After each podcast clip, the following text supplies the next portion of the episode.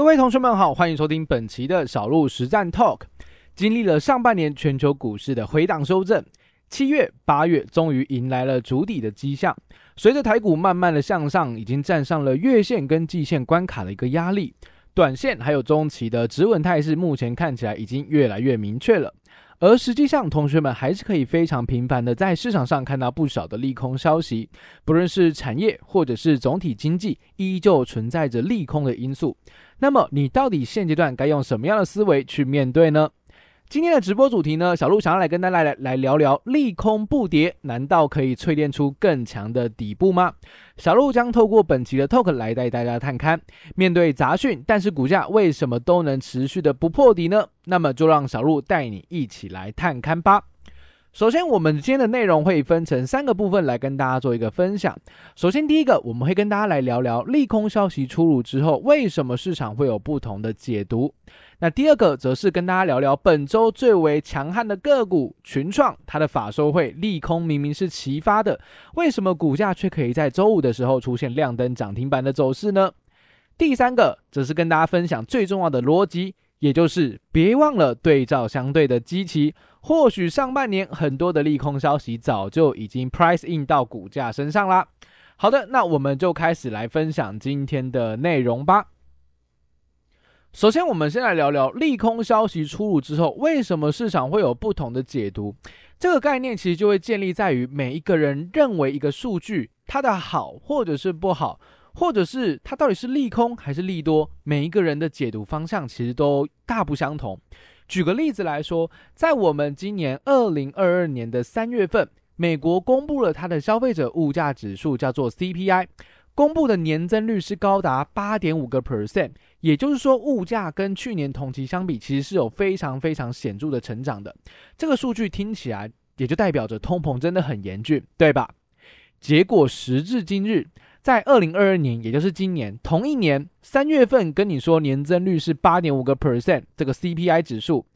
我们的七月份的 CPI 公布也是达到八点五个 percent 的年增率，但是市场的解读完全不一样。在三月份公布这么高的通膨数据之后，股价经历了一波明显的下杀，全球股市都跟着跌了一波。但是来到了七月份，一样公布了一模一样的年增率的数据，市场的解读竟然是欢声雷动，认为哇，通膨真的开始降温了。实际上，这个数据都是八点五个 percent。为什么市场会有这么明显、这么呃显著差异的解读？最主要还是源自于预期这件事情。什么叫做预期？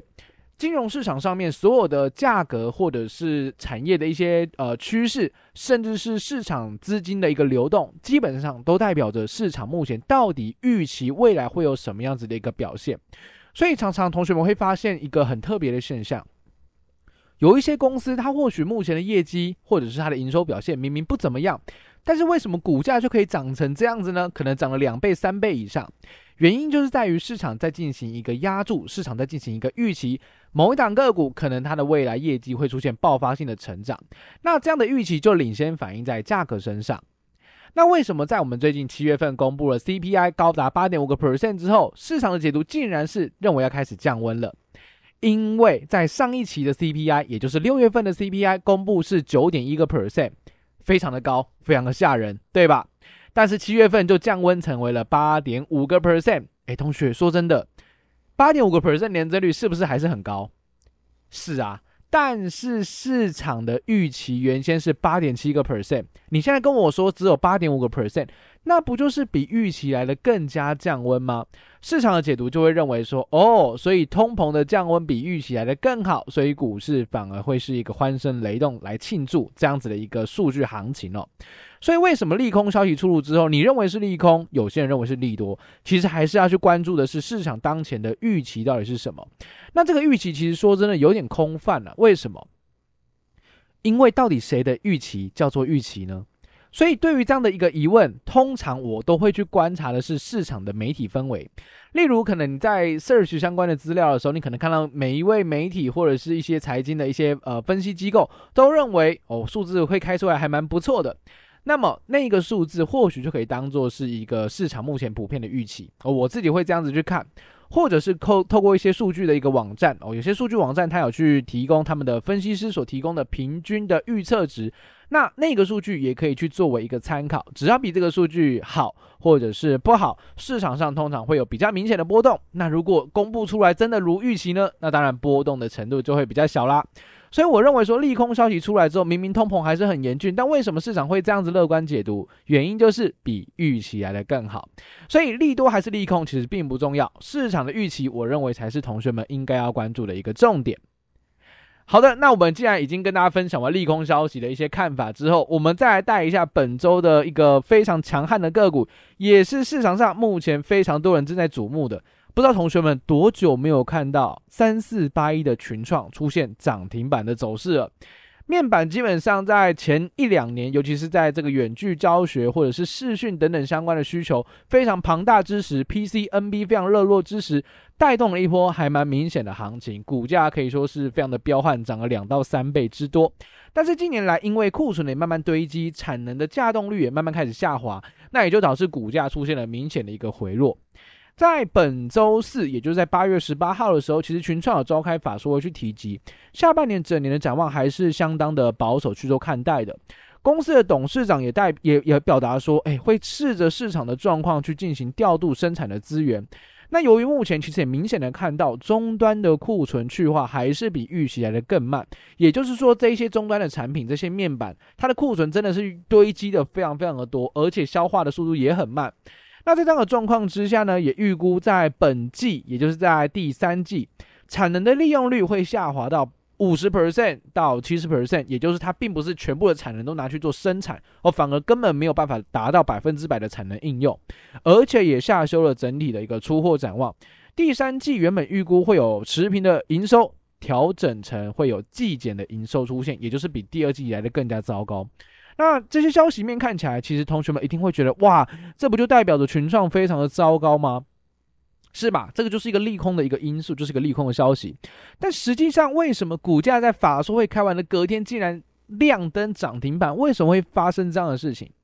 一切还要回归到一个我近期常常在我们的呃，不论是同学会的内容，或者是在我们的呃媒体上面跟大家分享到的，也许。哦，也许市场上的预期就是最坏的状况已经过去。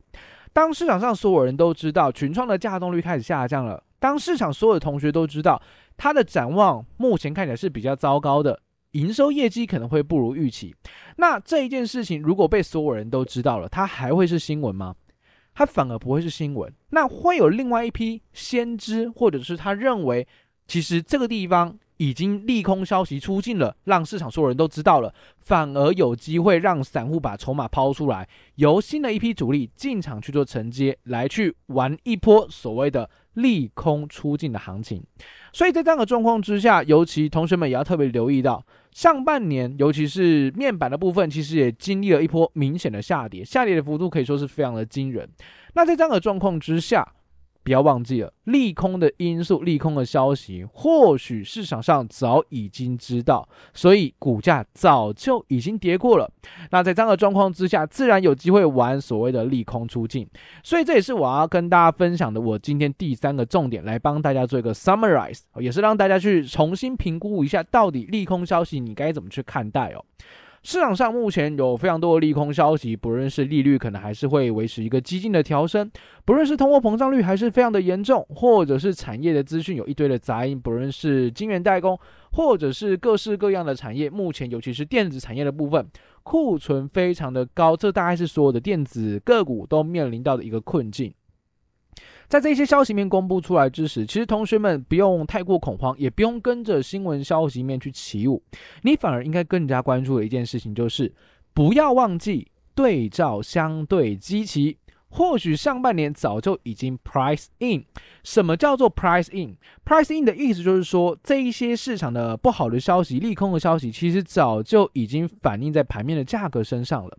同时，我们要对照一下它的相对基期。举个例子来说好了，比如说我们看到一档个股啊，比如说像是联发科，联发科从呃去年的一千多块钱跌到现在六百多块钱，股价已经来到一个腰斩的一个呃水准线了。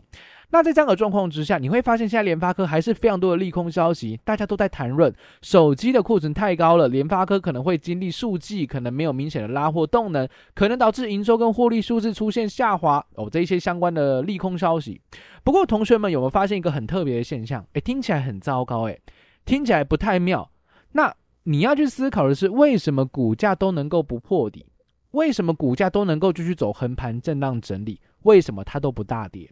原因很有可能是上半年的这个下跌，其实已经反映了这一个预期，反映了库存偏高的预期，反映了拉货动能后续可能会趋缓的预期。尤其股价已经经历过一波腰斩之后，市场已经开始趋于冷静，也都会更加的客观去评断它是否真的有这么糟糕。而且这么糟糕的数据都能够驱动这个盘局维持盘整不破底，也就代表着有另外一波更强而有力的一个支撑跟价值型的买盘在低档做支撑。所以在这样的状况之下，提醒同学哦，面对这么多的利空消息的这个时间点，你反而应该去留意利空不跌，它甚至可以去协助这档个股淬炼出更加强劲的底部。因为利空不跌，不就代表着最差的状况可能已经过去了吗？这是我们今天的呃小鹿实战 Talk 想跟大家分享的内容，希望大家在面临股市利空消息依旧频繁之际，能够更加客观理性的看待市场喽。那么我们今天的 Talk 就到这个地方结束，感谢同学们的收听，那么我们就下期再见啦，拜拜。